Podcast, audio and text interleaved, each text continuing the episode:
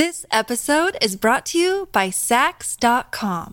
At Sax.com, it's easy to find your new vibe. Dive into the Western trend with gold cowboy boots from Stott, or go full 90s throwback with platforms from Prada. You can shop for everything on your agenda, whether it's a breezy Zimmerman dress for a garden party or a bright Chloe blazer for brunch. Find inspiration for your new vibe every day at Sax.com. When you need mealtime inspiration, it's worth shopping Kroger, where you'll find over 30,000 mouthwatering choices that excite your inner foodie. And no matter what tasty choice you make, you'll enjoy our everyday low prices, plus extra ways to save, like digital coupons worth over $600 each week. You can also save up to $1 off per gallon at the pump with fuel points. More savings and more inspiring flavors make shopping Kroger worth it every time. Kroger, fresh for everyone. Fuel restrictions apply. Your brain needs support, and new Ollie Brainy Chews are a delightful way to take care of your cognitive health. Made with scientifically backed ingredients like Thai ginger, L-theanine, and caffeine, Brainy Chews support healthy brain function and help you find your focus, stay chill, or get energized. Be kind to your mind and get these nootropic chews at ollie.com. That's O-L-L-Y.com. These statements have not been evaluated by the Food and Drug Administration. This product is not intended to diagnose, treat, cure, or prevent any disease. Hola, esto es New Books Network en español.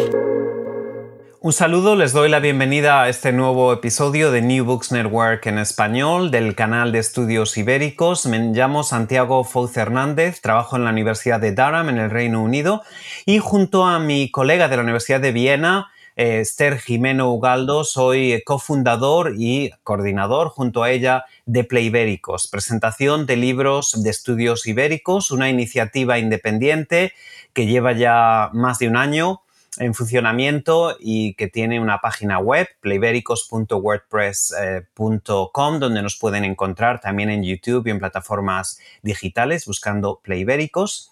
Y desde hace unos meses hemos iniciado una colaboración con New Books Network en español una cooperación, este canal de estudios ibéricos, en el que incluimos versiones más largas de algunas de las presentaciones que ya han tenido lugar en Play Ibéricos y también de libros nuevos que no hemos podido incluir en nuestra programación en Play Ibéricos. En este caso, el libro que vamos a presentar hoy sí se presentó en formato más breve en Playbéricos en un especial de cine español en diciembre de 2020 y es un grandísimo placer darle la bienvenida una vez más a Fiona Noble para hablar de nuevo de su libro. Un libro eh, al que me voy a referir en un momento y que se ha publicado ya hace un año, pero que está a punto de salir en formato de tapa blanda. Eh, Fiona Noble es doctora en estudios de cine español por la Universidad de Aberdeen, en Escocia, y es también profesora de estudios hispánicos en la Facultad de Artes y Humanidades de la Universidad de Stirling, también en Escocia. Entre otros trabajos, Fiona ha publicado ensayos sobre la, presentación, la representación de la inmigración, los niños y las relaciones lésbicas interculturales en el cine español contemporáneo.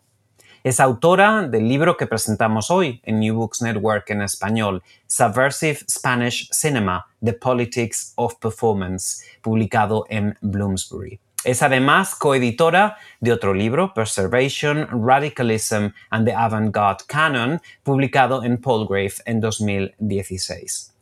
En la actualidad trabaja en su nuevo libro monográfico sobre el director de cine español, Fernando León de Aranoa, contratado ya con Manchester University Press, y trabaja además en un proyecto de investigación sobre las intersecciones entre el género y el sonido en las culturas audiovisuales de España. Es un gran placer tenerte de nuevo con nosotros, Fiona, en este caso para hablar de forma un poquito más distendida, con un poquito más de tiempo, de tu fantástico libro, Subversive Spanish Cinema. Te damos la bienvenida a New Books Network en español y nos gustaría que nos dijeras en primer lugar eh, por qué te interesaste por este tema de la performance y también del cine español subversivo. Bienvenida. Pues muchas gracias, Santi. Es un placer estar aquí eh, contigo y me encanta hablar más del libro también. Em, la idea de enfocarme en el tema de performance viene de hecho de mis estudios doctorales. Em, en la tesis tenía tres temas importantes, la niñez, la inmigración y también la performance.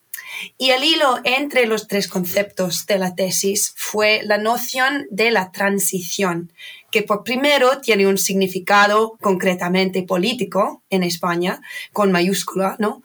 Pero que también empleo en un sentido más teórico también.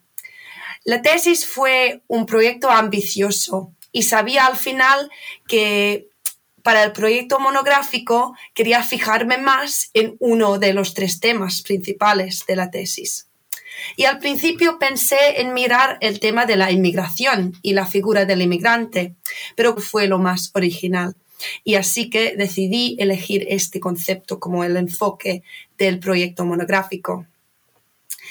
El libro constituye un trabajo más completo y amplio en cuanto al tema de la performance de lo que hice en la tesis.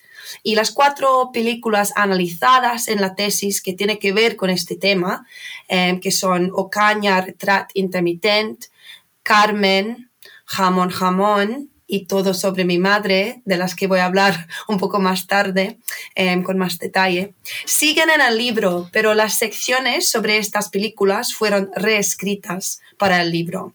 Y también tuve que reorganizar y reestructurar el argumento central y también añade además otras películas. Para mí, la elección de este tema de performance es muy importante, ¿no? Porque es un tema emergente en el campo de estudios hispánicos, sobre todo en cuanto al cine español. Hay unos libros fantásticos publicados en, las últimos, en los últimos dos décadas en este campo de estudios, en los que el concepto de la performance es imprescindible. Y puedo citar a tu libro, por ejemplo, Life Flesh, em, y también em, el de Stars and Masculinities in Spanish Cinema de Chris Perium. Y hay muchos más también, ¿no? Que utilizan el concepto de performance como, como tema central, ¿no? del análisis. Más específicamente, el libro editado de Tom Whitaker, Dean Alberton y Alejandro Melero, Performance in Spanish Film, también trata de este tema y su importancia en el cine español. Diría que performance, la performance es un concepto muy de moda hoy en día, ¿no? Em, como concepto o estrategia teórica, la performance tiene una gama muy amplia de significados en ámbitos tan diversos como el negocio, la guerra, la cultura más generalmente, como algunos ejemplos. John Mackenzie, en su libro Performer Else From Discipline to Performance de 2001, apunta a la pluralidad y la prevalencia de la performance a principios del siglo XXI y el hecho de que se aplica a varias cosas diferentes, gente, productos, ámbitos. Y me encanta este aspecto del concepto. Por un lado es un poco, poco difícil, ¿no? Si tiene una, un significado muy, muy amplio, muy variado, pero al final me atrae mucho porque resulta que es una estrategia teórica muy flexible que puede tener unos significados y aplicaciones diferentes y en contextos diversos. Me interesa en particular la significancia de la performance o la performatividad como concepto teórico esencial de la época contemporánea, por ejemplo, en la teoría de género o la teoría queer, em, la obra de Judith Butler y muchos más. Y también la relación entre la performance y el género es muy importante en el libro. Además, me fascina el concepto de la performance en el contexto de los estudios cinematográficos. Es verdad que puede ser muy difícil analizar las interpretaciones de los actores, porque la performance es elusiva, efémera, y como dicen Claudia Springer y Julia Levinson en su libro Acting, aunque en una interpretación efectiva parece que no hay ningún esfuerzo, de hecho, es el producto de un trabajo muy cuidadoso del performer. Otro problema es lo que señalan Alberton, Melero y Whitaker en su libro editado, que el análisis de una interpretación requiere que elegimos un momento específico, lo paramos y lo partimos en detalles mínimos. Y esas son unas razones por las que me interesa este tema. Muchas gracias, Fiona, por una respuesta tan detallada y tan interesante, donde de alguna forma subrayas eh, las distintas eh, tramas teóricas de, tu trabajo y que creo que han, de ser de gran interés para nuestras oyentes. Eh, me parece además muy interesante lo que has dicho de cómo has convertido de alguna forma una tesis doctoral que ya de por sí era muy buena y muy interesante en un libro todavía mejor y creo que es un, gran ejemplo de cómo se puede enfocar eh, una tesis doctoral para convertirse en un, libro monográfico, ¿no? como, el, como el tuyo, como Subversive Spanish Cinema. siguiendo todavía en líneas generales, se me ocurre que tal vez eh, nuestras y nuestros oyentes eh, quieran saber un poquito más sobre ¿Qué es el cine subversivo de la etapa democrática española? ¿Es esta una etiqueta que se puede aplicar al cine español en general o es algo más específico de directoras o etapas concretas? Pues es una pregunta muy interesante y en mi opinión la idea de lo que califica como subversivo es algo subjetivo, ¿no? Y tengo que dejarlo claro que el corpus de películas que hay en el libro no contiene películas que han hecho fuera de las normas industriales en, España. Es más bien una cuestión de encontrar lo subversivo dentro del cine de la cultura dominante. Por ejemplo, me molesta que dentro del corpus de unas 15 películas solo tengo a una hecha por una directora, también La lluvia de Iciar Boyaín.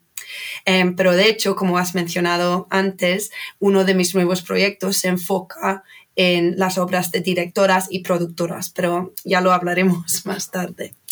La idea del cine español de la época democrática como subversivo para mí tiene que ver con la historia del cine español y con la relación entre la performance y la política que viene de la época franquista y el movimiento del nuevo cine español. Como destaco en la introducción del libro, Directores como Luis García Berlanga y Juan Antonio Bardem emplean la performance como una manera de ocultar sus ideas políticas, que obviamente iban en contra del régimen franquista. No quiero decir con esto que todo tiene que ver con el franquismo en el contexto contemporáneo, sino que me interesa la manera en la que los directores del cine español actual adaptan esta estrategia en la época contemporánea. Relacionado a esto, otra idea clave del libro es que los performers a veces se convierten en agentes subversivos. Un ejemplo perfecto es los casos de Willy Toledo y los títeres desde abajo, que han tenido problemas legales con el contenido de sus obras en plena democracia. Otro aspecto es la politización de los actores y sus contribuciones a los movimientos populares, como por ejemplo manifestaciones contra la guerra en Irak en 2003. Y de eso hablo un poco en la introducción del libro. Muchas gracias, Fiona. Em, hablando de la introducción del libro, eh, me parece muy interesante que comienzas refiriéndote al discurso del actor Javier Bardem cuando recogió el Oscar a la mejor interpretación masculina en 2008. Ah, ¿Nos puedes decir algo más sobre por qué es este momento tan significativo y tan importante para entender tu libro y los conceptos que manejas? Claro que sí. Creo que es un momento clave para entender la significancia de la performance y más bien los performers, no solo en el ámbito del cine español contemporáneo, pero también en cuanto a su relevancia en la sociedad y la política de España del siglo XX y siguiendo hasta hoy en día. Como explico en el libro, este momento de Bardem ganando el Oscar a la mejor interpretación masculina en 2008 es muy importante con respecto a la performance en la España actual. Después voy a hablar un poco de, este momento, por si acaso hay gente que, que, no conoce. Después de darles las gracias a los directores, los hermanos Cohen, a los otros actores y también al equipo técnico de la película en inglés, Bardem cambia el español para dedicar el premio a su madre y a los padres de su madre, los abuelos de Bardem, y también, y cito, por los cómicos de España que han traído como tú la dignidad y el orgullo en nuestro oficio. Añade al final que, y cito otra vez, esto es para España y esto es para todos vosotros. Y creo que su discurso enfatiza la centralidad de la performance en la cultura española y su énfasis en la dignidad y el orgullo relacionado con la performance subraya el valor cultural de los actores y el trabajo que hacen.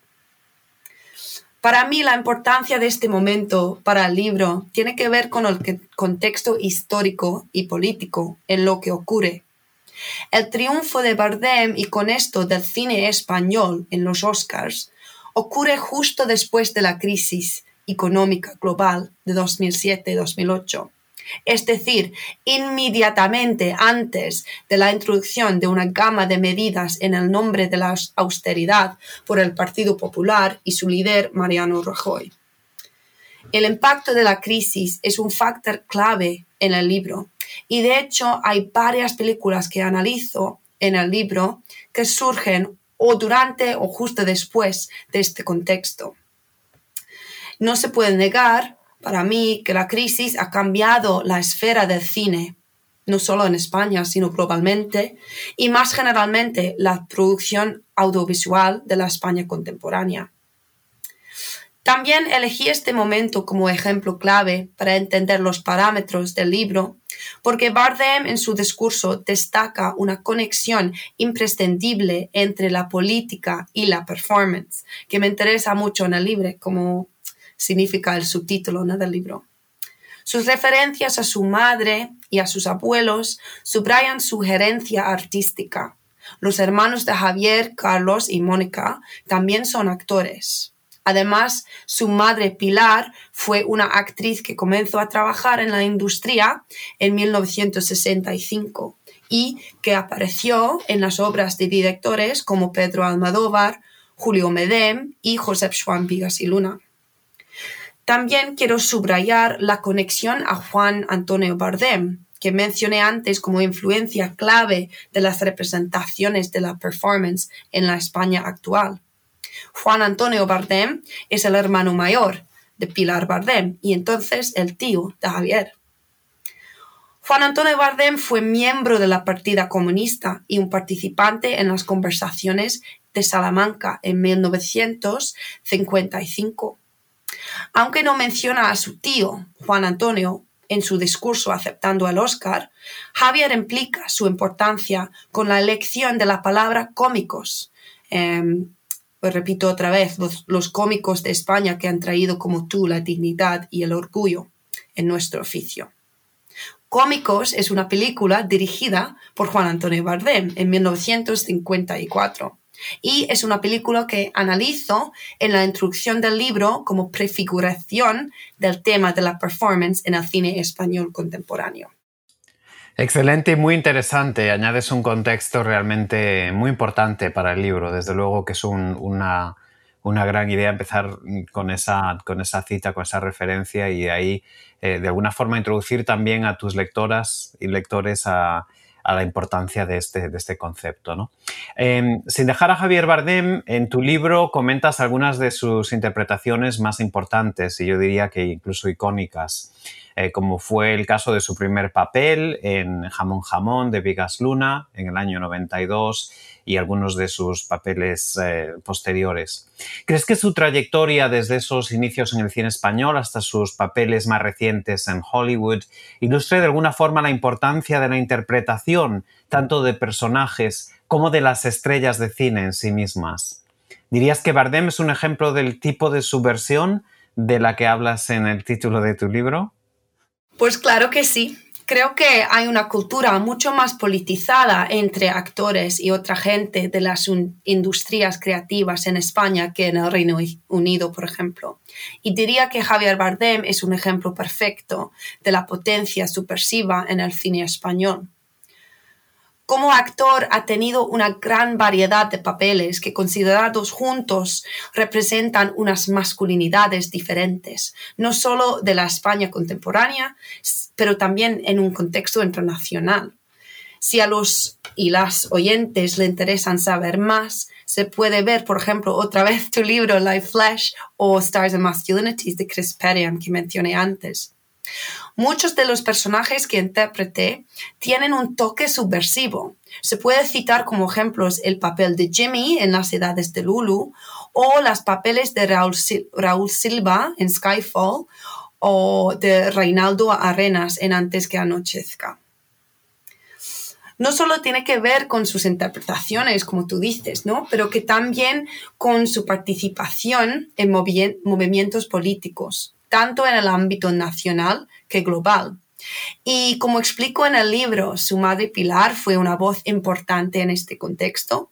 participó en varias manifestaciones políticas, por ejemplo, contra la guerra en Irak o para los derechos de trabajo de, los actores o también los derechos cívicos de las mujeres. Entonces hay una, gama de temas importantes en este contexto. A Javier también le gusta expresar sus perspectivas sobre muchos temas politizados, em, criticando a Donald Trump y las políticas fronterizas, por ejemplo, desde una perspectiva global, pero también a las medidas de austeridad introducidas en España después de la crisis, entre otros temas vitales en la política de la España democrática. Y, hablo de esto en el libro, ¿no? Esto forma, forma parte, de, en parte, importante del libro y de la, de la, introducción. Y es por esa razón por la que Bardem para mí es un ejemplo perfecto del cine subversivo de España contemporánea, pero también en, en el ámbito internacional. Muy bien. Uno de los conceptos que, bueno, centrales claramente a tu libro es precisamente, como has estado diciendo y como se puede deducir del, título, es la idea de la performance, que claro, es una palabra inglesa, pero que se ha de alguna forma adaptado o importado, ¿no? Prestado en, la Academia en Lengua Española también. Eh, para referirse a algo mucho más concreto que lo que es la interpretación artística, ¿no? Y yo creo que esto también es algo que podría interesar a quien nos está escuchando y me pregunto si nos puedes explicar si hay una relación entre estos dos conceptos, teórica, o cuál es la diferencia entre los dos. Pues muy buena pregunta y es verdad que como implicas en la pregunta que hay una gran variedad de interpretaciones y performances y como expliqué antes me encanta la flexibilidad que tiene el concepto de performance en la lengua inglesa que se utiliza en unas circunstancias muy diversas, ¿no? Como hablé también en la presentación de Playbéricos el año pasado, em, aunque estoy hablando en castellano, guardo la palabra performance en inglés porque aunque esta palabra quiere decir la, actuación o la interpretación en castellano, para mí la palabra inglesa también implica otros significados que he mencionado antes también. Así que volviendo un poco a la pluralidad de performance de lo que hablé al principio, quiero destacar que hay tres aspectos fundamentales de cómo utilizo el concepto en el libro. Y esto no es exhaustivo, ¿no? Em, se puede entender de muchas maneras diferentes y esto es mi perspectiva y cómo lo uso en el libro. Entonces, al primero tenemos el nivel narrativo, es decir, he elegido películas en las que hay personajes dentro de la película que son performers y esto puede ser o en una manera profesional o en ámbitos más informales. Y quiero dar unos ejemplos porque quiero que creo que esto ayuda ¿no? a entender lo que quiero decir. Em, entonces, puedo citar a Juma Roja en Todo sobre mi madre, que es actriz, pero que también juega un papel de, performance en su vida fuera del escenario, ¿no? Em, también los azafatos en Los amantes pasajeros de Almodóvar también, que otra vez es, una cuestión de una relación muy interesante entre em, la vida real y los performances que a lo mejor no son tan distintos, ¿no? También em, en las películas hay secuencias de performance dentro de la acción narrativa. Puedo citar aquí, por ejemplo, las corridas de toros que hay en Blancanieves o también en Hable con ella. Y además las performances de Ocaña en Ocaña Retrat Intermittent. Y espero que estas películas a lo mejor suenan a los y las oyentes, porque creo que es difícil em, añadir más detalles, pero a lo mejor son, son puntos para ir a mirar si, si no conoces la película y los personajes y tal. También, en segundo lugar, hay performance en cuanto al nivel técnico de las películas que analizo. Es decir, el trabajo que hacen los actores dentro de la película. Eso es la manera en la que actúan y utilizan el cuerpo, la cara, las expresiones, etc. Eh, otros ejemplos para pensar aquí, Maribel Verdú, Ángela Molina y los demás en Blancanieves, que es una película sin, bueno, no sin sonido, pero de, de, cine mudo, ¿no? De este estilo. Entonces necesitan actuar de una forma muy diferente a lo que normalmente ves. También el carácter físico de los actores Antonio de la Torre y Carlos Areces en Balada Triste de la Trompeta, que juegan papeles de, en el circo y que utilizan el cuerpo de una manera muy interesante. Pero también tiene que ver con el trabajo de los otros que han creado la película, es decir, casting, cinematografía, vestuario. Eh, y puedo citar aquí, por ejemplo, las referencias metacinemáticas en También la lluvia o las elecciones cinematográficas en la escenografía de la mala educación, como ejemplos. Finalmente, y quizá lo más importante, pero creo que los tres aspectos van juntos, eh, es que se puede ver la performance a nivel conceptual, conceptual ¿no? que la idea clave del libro es que hay muchas maneras en las que los directores españoles hoy en día utilizan el concepto de la performance como estrategia política. Y se puede ver, por ejemplo, las películas que analizo en el tercer capítulo, que tiene que ver con la meta performance, lo que vamos a hablar más tarde, creo. Y es decir, la performance como una manera de criticar la política y la sociedad. En cuanto a la relación teórica entre las dos cosas, creo que o espero que esta explicación demuestra que la conexión entre la performance y la interpretación tiene muchos matices que dependen de la manera en la que se usa. Para mí lo importante es entender las interconexiones entre estos tres niveles diferentes que he descrito, ¿no? Para poder obtener una perspectiva más holística de cómo se relaciona la performance con la interpretación. No has dejado ninguna, ninguna duda, desde luego, Fiona, lo explicas muy bien, muchas gracias. Y bueno, has puesto varios ejemplos y uno de los temas que tengo pendientes que me gustaría preguntarte es precisamente tu corpus, porque realmente es un, tienes un corpus muy rico, eh, hay muchísimos ejemplos, eh, especialmente diría yo del cine de las últimas cuatro décadas de la etapa democrática. Eh, pero también hay ejemplos anteriores. pienso, por ejemplo, en tu análisis de Bienvenido Mr. Marshall, por ejemplo, que es del año 53, de Berlanga. Y me pregunto si nos puedes explicar cuál fue tu criterio a la hora de seleccionar materiales para estudio. Me imagino que habrás, que, mm, que habrás dejado muchísimas películas fuera, ¿verdad? Pues sí, claro que sí. Y la verdad es que me encanta esta pregunta porque las películas son lo más importante para mí en mi investigación. Y me apasiona el cine español. Creo que es una pena de verdad que no se conoce mucho en el Reino Unido, fuera del mundo académico. Y quiero aportar al cine español a otros públicos, no solo a la comunidad académica del país. Em, la verdad es que, como tú dices, ¿no? Fue muy difícil elegir los materiales de estudio, porque con un tema tan amplio que se pueda aplicar en muchas maneras diferentes, em, se puede estudiar desde muchas perspectivas diferentes. Pero lo bueno fue que con el libro podía incluir a películas que no aparecieron en la tesis.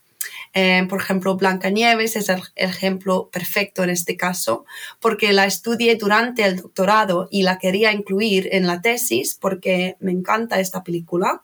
Pero al final es que no cupo con el argumento ¿no? que tenía allí y tuve que dejarla fuera del análisis. Pero al final en el libro eh, podía otra vez mirarlo y, y pensar cómo cómo puede ser interesante mirar el tema de la performance en esta película.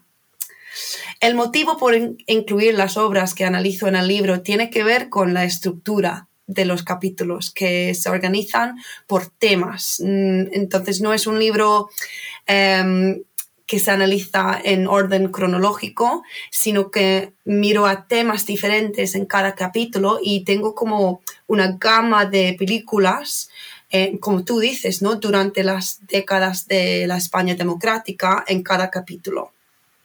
Pero otra vez no organizo las películas de esta forma de, la cronología en cada capítulo. También cambio un poco el orden dependiendo de lo que quiero mostrar entre, entre esas películas y las conexiones que hay. Em, no, tanto en el orden cronológico, sino que también que hay conexiones entre las películas de, por ejemplo, los años justo después de la muerte de Franco y también con los, las películas de, por ejemplo, 2010, que creo que son casi los últimos del corpus. Entonces, eh, en el primer capítulo hablo de la performance y el pasado y como a veces lo que hace el cine es simular o perform, si uno quiere, el pasado. En el segundo capítulo analizo la performance y identidades que tiene que ver con la performatividad y las teorías del género, pero también con cuestiones de la las identidades nacionales y familiares. En el tercer capítulo estudió el concepto de meta performance y unas películas que juegan con la idea de la performance dentro de la acción narrativa. Y finalmente, en el cuarto capítulo, examino la performance como catarsis y terapia. Entonces fue, fue esto la razón para, elegir las películas que tengo eh, dentro del libro.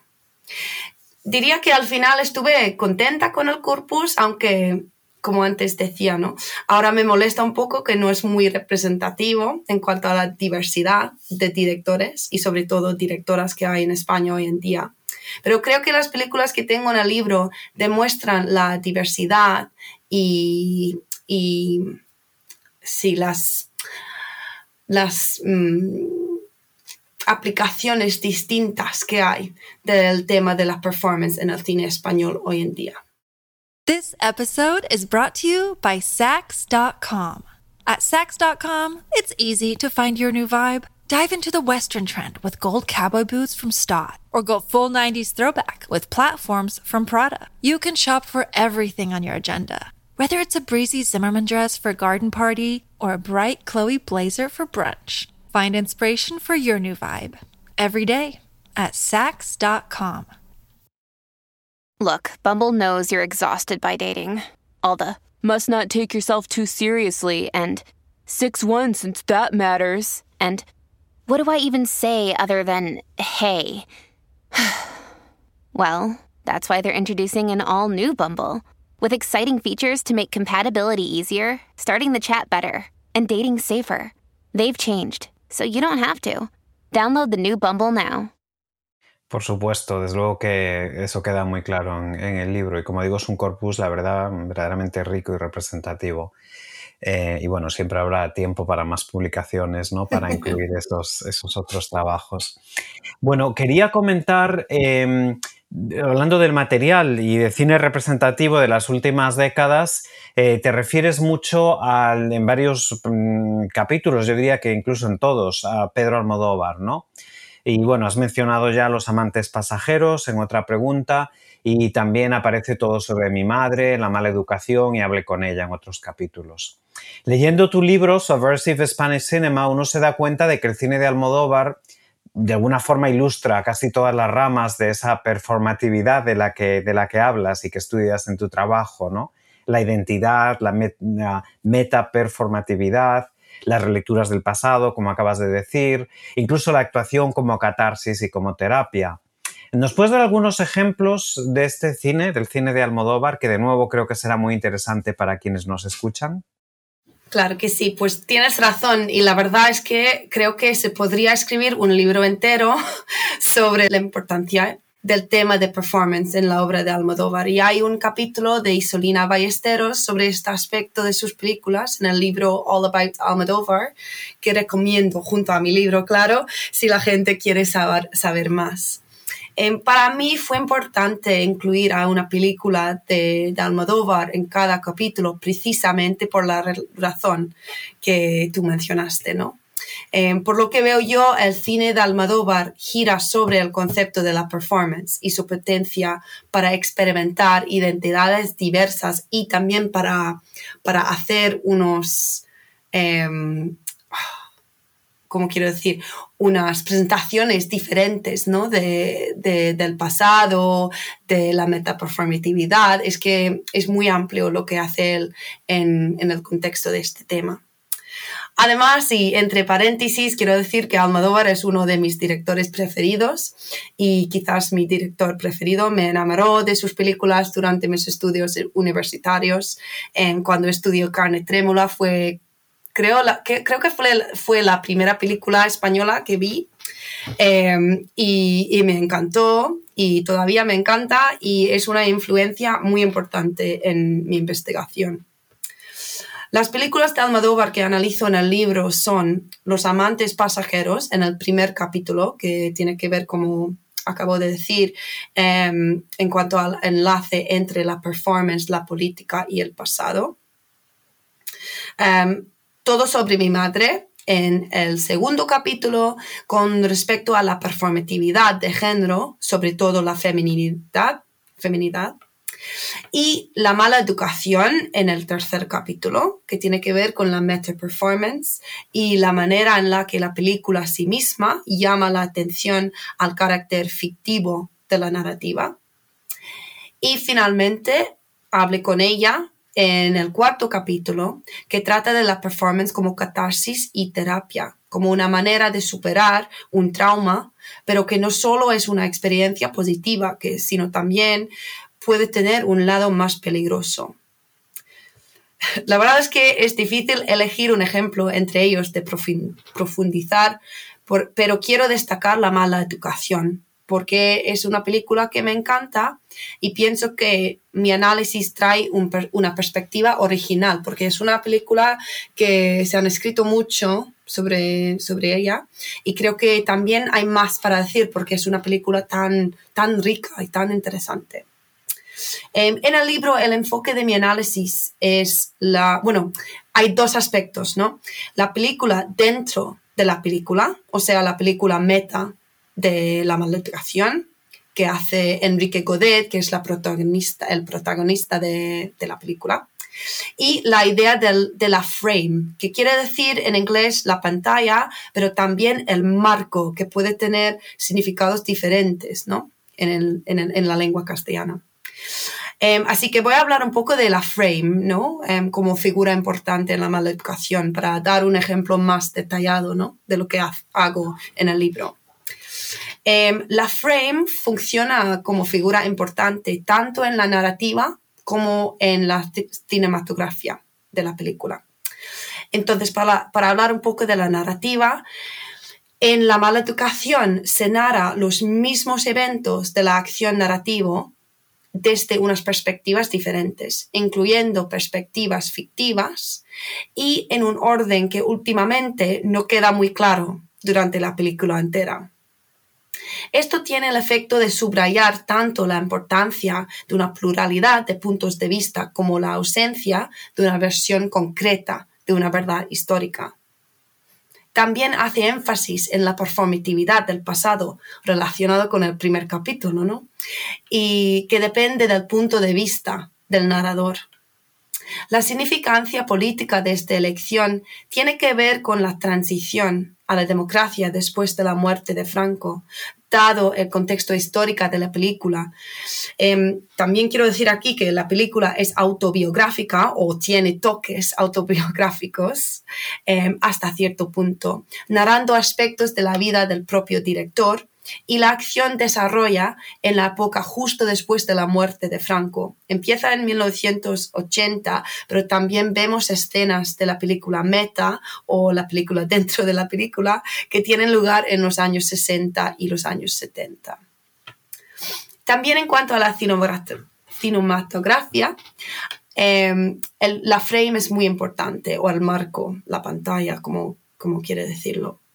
Hace, uno, hace un eco de la narrativa. O sea, hay muchos ejemplos del uso de un marco dentro de la pantalla para encuadrar a los protagonistas, sobre todo los personajes interpretados por Gal García Bernal, es decir, Ignacio, Juan, Ángel Andrade, Zahara, que hay un montón de personajes que, que juegan. Esto resulta muy interesante como estrategia cinematográfica, porque, como he dicho, Bernal juega varios personajes en la película tanto en la película propia, sino también en la película dentro de la película, la película meta. Es muy complicado hablando de esto, que está dirigido por Enrique Godet, como he dicho. Y es como si la cámara o la escenografía quiere fijarle para entender quién es de verdad. Y me gusta mucho em, este ejemplo, ¿no? Como em, el cine de Almodóvar realmente muestra una gama amplia de significados del tema de performance. Muy bien, Fiona. De alguna forma te has referido ya a la pregunta que pensaba hacer ahora, que es el tema de la meta eh. Eh, la has explicado muy bien en los ejemplos que has dado, ¿no? Porque han sido ejemplos realmente que ilustren este concepto. No sé si quieres añadir brevemente algo más para quien nos escuche y se esté preguntando qué es esto de la metaperformatividad o que no haya visto la película y no entienda el contexto. Pues sí, muy bien. Y quiero decir que tomo la idea de, la metaperformatividad de la teoría de la metaficción o el metacine, eh, utilizando las teorías de Patricia Waugh, eh, Jacques Gerkenstern o Fernando Cane. La idea de metaperformatividad para mí tiene que ver con las películas en las que llaman la atención particularmente al tema de la performance, es decir, las películas con un enfoque autorreferencial. Y no solo tiene que ver con el metacine, eh, sino que también pienso en formas de performance diferentes, baile, la interpretación más generalmente, em, las películas metas también. Entonces hay em, aspectos diferentes de este, de este tema ¿no? en el capítulo. Esto puede ocurrir en varias maneras, ¿no? Entonces voy a hablar un poco de las cuatro películas que analizo en, en el capítulo. Claro, antes he hablado de la maleducación, pero también em, para dar un poco de contexto de cómo, cómo funciona ¿no? con, con las otras películas. Perfecto. Entonces empiezo con Carmen, que es una película de Carlos Saura de 1983. Y en esta película es muy interesante, ¿no? La acción narrativa sigue a una compañía de baile enseñando la obra Carmen, en la que las vidas reales de los bailarines empiezan a simular los eventos de la obra. Y claro, Carmen es un ejemplo muy interesante en cuanto a la performance, em, porque como bien sabemos, ¿no? Em, la idea original no fue un concepto español, ¿no? Sino una perspectiva de fuera, ¿no? De Francia, pero aplicada a, España desde fuera. Entonces, em, es muy interesante. Y el hecho de enfocar la película en los ensayos en lugar de mostrar la versión final de la performance, para mí encapsula la idea de la metaperformatividad, porque demuestra la cantidad de trabajo que hay dentro de una performance y además funciona como una manera de, construir la idea de la performance perfecta. Y creo que esto tiene que ver con, las relaciones complicadas, ¿no? Con la figura del Carmen, de la Carmen. Em, en la cultura española, pero no, no voy a explicar más em, ahora mismo porque creo que es un podcast entero hablando de este tema. Em, el segundo, eh, la segunda película que analizo es Familia de Fernando León de Aranoa y es un ejemplo para mí perfecto de la metaperformatividad en el cine. Un hombre de 50 años más o menos contrata a unos actores para jugar el papel de su familia el día de su cumpleaños. Y la película juega con las relaciones entre la realidad y la performance en unas maneras muy interesantes y al final cuestiona la persistencia de los valores patriarcales en la España de los años 90. La tercera película es La maleducación, em, que acabo de hablar de esto, de que hablé antes, pero que brevemente se narra la historia de un director de cine que vuelve a ver a su antiguo amigo de la niñez y que decide hacer una película no solo de sus experiencias como niños en un colegio religioso en los años 60, pero también sobre su reencuentro en el presente, que, es los años, que son los años 80. Y al final, la, cuarta película que analizo es también La lluvia, de Iciar Boyain, de 2010. Es una película en la que, como la mala educación, hay una película dentro de la película o una película meta que funciona para denunciar a las relaciones jerárquicas y neocoloniales que siguen hoy en día. Y hablando de esos ejemplos, espero que quede claro que para mí el uso de la meta performance muchas veces tiene que ver con una perspectiva o crítica política y politizada. En los casos que analizo en el libro, no es una cuestión de política en cuanto al gobierno o a los partidos políticos, sino más bien en términos de las estructuras que gobiernan la sociedad. Las películas elegidas para el libro, todos todas critican a la masculinidad, sobre todo la masculinidad patriarcal, por ejemplo. Esto viene a mi modo de ver desde el cine alternativo de los directores como Berlanga y Bardem, de que hablamos antes, y también el uso histórico de la performance para ocultar una perspectiva subversiva. Y es por esa razón que lo veo muy importante como tema em, en el cine español contemporáneo. Muy, muy interesante, Fiona, muchas gracias. Eh, otra de las cuestiones que, tratas en tu libro, a mí me parece que de forma muy novedosa, aunque es un tema tal vez más familiar, que es eh, la idea de la, identidad nacional eh, como performance de alguna forma, ¿no? Y, pero, como digo, lo hablas, lo tratas de una forma bastante novedosa eh, y bueno, hay varios ejemplos. Te voy a, proponer dos preguntas en una, porque bueno, estamos llegando ya poco a poco al, final de la, hora. Pero eh, me pregunto si, por una parte, casi todo el cine eh, y, casi toda la, identidad nacional y su, y su interpretación en el cine es siempre de alguna forma performativa, ¿no? Mm, la identidad nacional, como a veces la identidad de género, etc.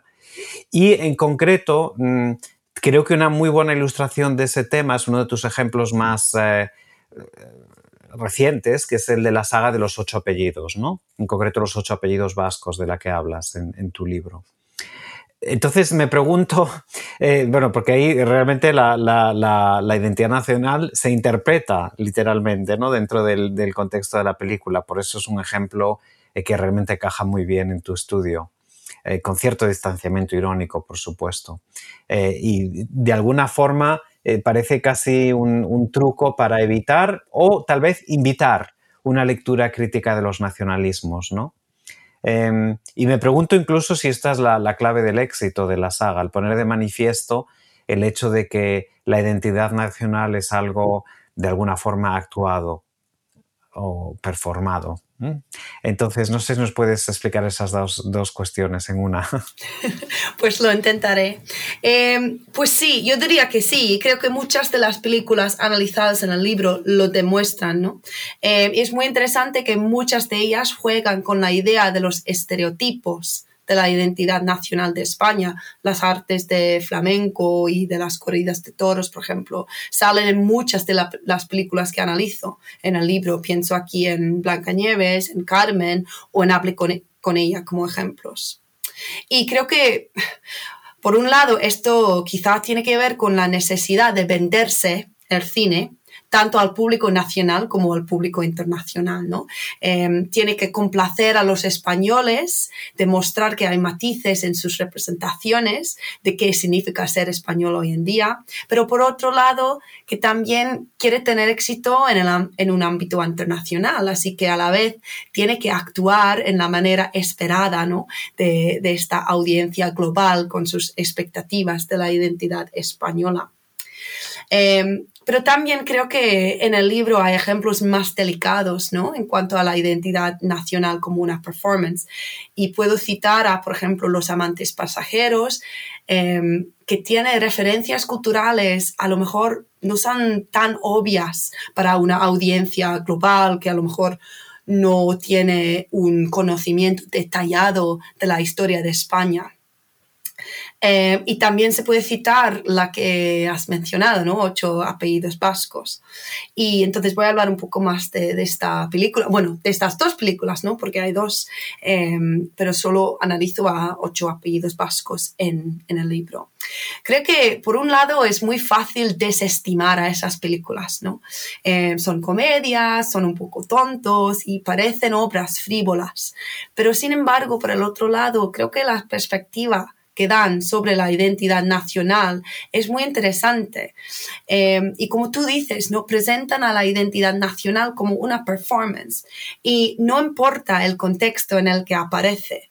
Eh, no es únicamente el personaje de Rafa o Anchón eh, que hace una performance de la identidad vasca. también el personaje de Cara Alejalde por lo, por lo muy vasco que es, todavía actúa su identidad, ¿no? Como vasco. Y en mi opinión es muy interesante que la saga no solo habla de la identidad nacional, pero que juega con la pluralidad de la identidad española. Es decir, representa que el hecho de ser español puede tener muchos aspectos diferentes, ¿no? Me gusta mucho que demuestra los estereotipos de las identidades regionales diferentes en España, pero, lo pero que lo hace, como tú dices, ¿no? En una manera irónica, jugando precisamente con la idea de la identidad nacional como performance. Creo que el género de la película, que es una comedia, como he mencionado, es imprescindible en este contexto porque como el concepto de la performance, utilizando el género de la comedia, te permite expresar ideas subversivas o que van en contra de la cultura dominante. Creo que esta estrategia se ha utilizado mucho en España durante, durante muchos muchas décadas. Esto también es hasta cierto punto una herencia de las obras de directores como Berlanga y creo que Bienvenido Mr. Marshall, de que hablamos un poco más antes, ejemplifica esta estrategia. Sin embargo, me gustaría subrayar también que lo problemático de la saga de ocho apellidos es que parece culminar con la conclusión que las diferencias que hay entre los que identifican con lo regional en lugar de lo nacional o lo español, al final y a la postre no tienen nada que ver, que a lo mejor Amaya y Rafa, los protagonistas, son más parecidos que pensaban al principio. Y claro, esto puede ser un poco problemático en cuanto al al hecho de entender las identidades regionales de la España contemporánea. Pero creo que es más bien lo que tú dijiste, ¿no? Que al final todas las identidades nacionales tienen por lo menos un aspecto de performatividad. Muy bien, Fiona. Pues la verdad es que no querría terminar esta entrevista, aunque estamos llegando ya casi al final, sin referirme a tu capítulo fascinante ¿no? sobre la performatividad como catarsis y terapia. Además, dos de las películas que a mí, eh, francamente, más me, han sorprendido en, cuanto al análisis que haces de ellas. Además, dos películas importantísimas desde mi punto de vista. Una de ellas bastante comentada en, otros estudios, Ocaña, Retrato Intermitente, de Ventura Pons, eh, pero otra menos em, comentada. Yo creo que por alguna razón no ha recibido tanta atención académica y es una película, desde mi punto de vista, muy importante, pero además eh, crucial, me atrevo a decir, en tu estudio, que es Noviembre de Achero Mañas. Entonces, eh, bueno, son dos películas que tú relacionas muy bien, comparas y de alguna forma contrastas también en, este, en ese último capítulo del libro. Pero, em, no sé, para nuestras y nuestros oyentes me pregunto si nos puedes explicar un poquito cómo dos películas que provienen de contextos históricos tan distintos tienen tanto en común. O tal vez no. ¿Nos lo puedes explicar? Claro que sí. Pues sí, las dos películas aparecen en el cuarto capítulo sobre la performance como catarsis y terapia, como has dicho. Y el capítulo explora las formas en las que el proceso de la performance tiene que ver con la transformación, la catarsis y al fin y al cabo un proceso de working through, tanto para los performers como para los espectadores. Como apuntas, las películas son muy distintas y provienen de circunstancias diversas también. Y voy a hablar un poco de, los contextos. Ocaña Retrat Intermitente es un documental y el primer largometraje de Ventura Pons, que es un director de cine y de teatro catalán. La película es un texto de culta que se asocia con el hedonismo de la época de la transición, justo después de la muerte de Franco. En cambio, Noviembre es una película de ficción de 2003, pero está basado en las obras de un grupo de teatro experimental de la época de la transición, entonces la misma época en la que sale Ocaña que tiene el carácter también de un documental, entonces utiliza em, escenas de talking heads, así em, enfoque de cámara al rostro, ¿no? de muy estilo documental. Y, por ejemplo, también el uso de intertítulos em, que introducen a, los a las performances o a los personajes. Además del enfoque en unos performers claves de la transición y los rasgos documentales, las dos películas demuestran la importancia de las relaciones entre los performers y los espectadores, de la conexión entre la obra y la audiencia. Y es verdad que este aspecto no, no es muy presente en mi, en mi libro, pero en este capítulo sí, es, es un concepto muy importante em, en lo que hago allí. Em, Diana Taylor dice que una performance implica una audiencia, aun si la audiencia es una cámara, ¿no? Y las dos obras también proponen una potencia catártica y terapeuta de la performance, que me interesa mucho, ¿no? Um, Cathy Caruth, entre otros, explora la relación entre la performance y la trauma en cuanto al testimonio de un acto de discurso performativo. Pero en las películas analizadas en el capítulo es la performance más generalmente que funciona como una forma de testimonio y de intentar entender eventos traumáticos. Al final, lo que argumento en este capítulo es que la performance constituye un lugar de comunicación y de conexión, pero que también tiene la potencia de engendrar confusión y malentendido, mala comunicación. Y creo que esas dos películas son unos ejemplos perfectos de este argumento. Perfecto, Fiona. Pues llegamos ya casi al final y eh, la verdad es que como, como hablaba al principio de la entrevista, pues bueno, este libro es de publicación muy reciente, pero ya estás ocupada con estudios nuevos.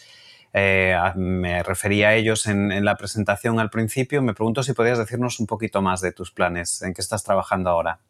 Pues me encantaría, em, porque es un poco raro hablar del libro después de, después de mucho tiempo de trabajar en, ello, pero sí. Entonces ahora el primer proyecto es un libro monográfico sobre las obras de Fernando León de Aranoa, que es un director de cine español, como has mencionado al principio. Y en el libro analizo todas las películas que ha hecho hasta ahora y eh, como sigue vivo está todavía haciendo películas, ¿no? León de Aranoa es un ejemplo para mí muy curioso en cuanto al cine español contemporáneo. Su obra ha recibido muchos premios, como premios Goya, por ejemplo, em, y hay muchos artículos publicados sobre sus películas y se estudian en muchas universidades, en los departamentos de estudios hispánicos, sobre todo aquí en el Reino Unido. Sin embargo, no hay ningún libro monográfico que yo conozco, por lo menos, ni en castellano ni en inglés sobre su obra. Y también me interesa mucho su traslado al ámbito de cine angloparlante más recientemente. Por ejemplo, hizo una película de lengua inglesa en 2015 que se llama Un día perfecto, que tiene lugar durante el conflicto de los Balcanes. Y también en 2017 hizo otra película de lengua inglesa, pero muy anclado en un contexto hispánico que se llama Escobar o también Loving Pablo. En esta película salen Javier Bardem otra vez y Penélope Cruz como el famoso narcotraficante Pablo Escobar y su amante Virginia Vallejo respectivamente. Últimamente ha vuelto a trabajar con Bardem como protagonista en su película El Patrón, otra vez en un contexto español. Así que me interesa mucho ese movimiento transnacional en cuanto a la industria cinematográfica y quiero explorar las relaciones entre lo nacional y lo transnacional en su obra. El segundo proyecto en el que trabajo en este momento es un poco diferente. Tiene que ver con los enlaces entre el sonido, la voz y el género, sobre todo la feminidad, en la cultura audiovisual de España. Me interesa mucho con este proyecto ampliar un poco mi área de investigación para incluir no solo a películas, sino también a las series audiovisuales que son tan populares en este momento, dado al efecto Netflix. Em, cito como ejemplos La Casa de Papel, Vis a Vis, Las Chicas del Cable, etc. El proyecto tiene algunas ramas diferentes, es decir, quiero escribir un libro monográfico sobre este tema pero también quiero ponerme en contacto con las mujeres que trabajan dentro de esta industria en España e incluir a sus perspectivas en la forma de entrevistas que hablan no solo de las representaciones en las pantallas, pero también de lo que pasa detrás de los escenarios o más bien si siguen las desigualdades entre los géneros detrás de las cámaras. Y, y eso es. Muy bien, Fiona. Pues bueno, solo me queda darte las gracias por dedicarnos todo este tiempo y por tu entrevista que ha sido tan interesante y tan detallada y tan bien preparada para New Books Network en español, para el canal de estudios ibéricos.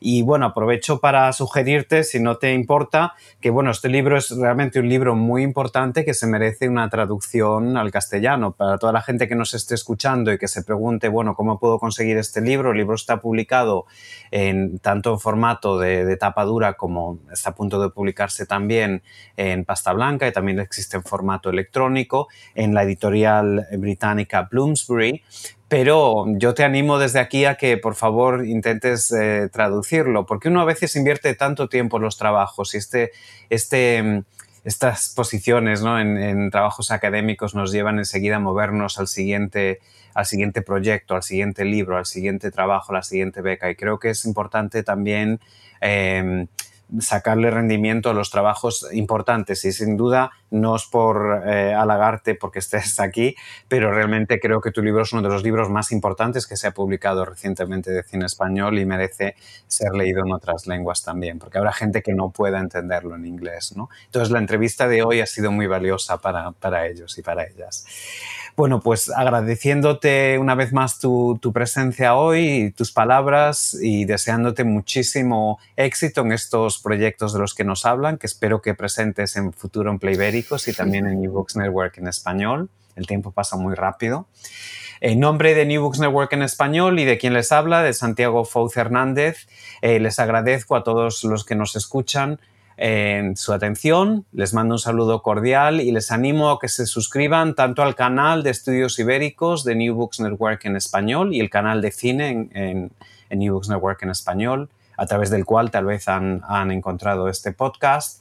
Y si les interesan los estudios culturales ibéricos, y quieren estar al tanto de las últimas novedades en formato un poquito más breve, en cápsulas de unos 10 minutos, en vídeo y también en audio, no dejen de consultar la página web de Playbéricos, que pueden encontrar en playbéricos.wordpress.com. Y como he dicho al principio, este canal de estudios ibéricos en New Books Network en español es una colaboración con Playbéricos. Sin más, agradeciéndoles a todos su atención, me despido. Un saludo y muchísimas gracias, Fiona.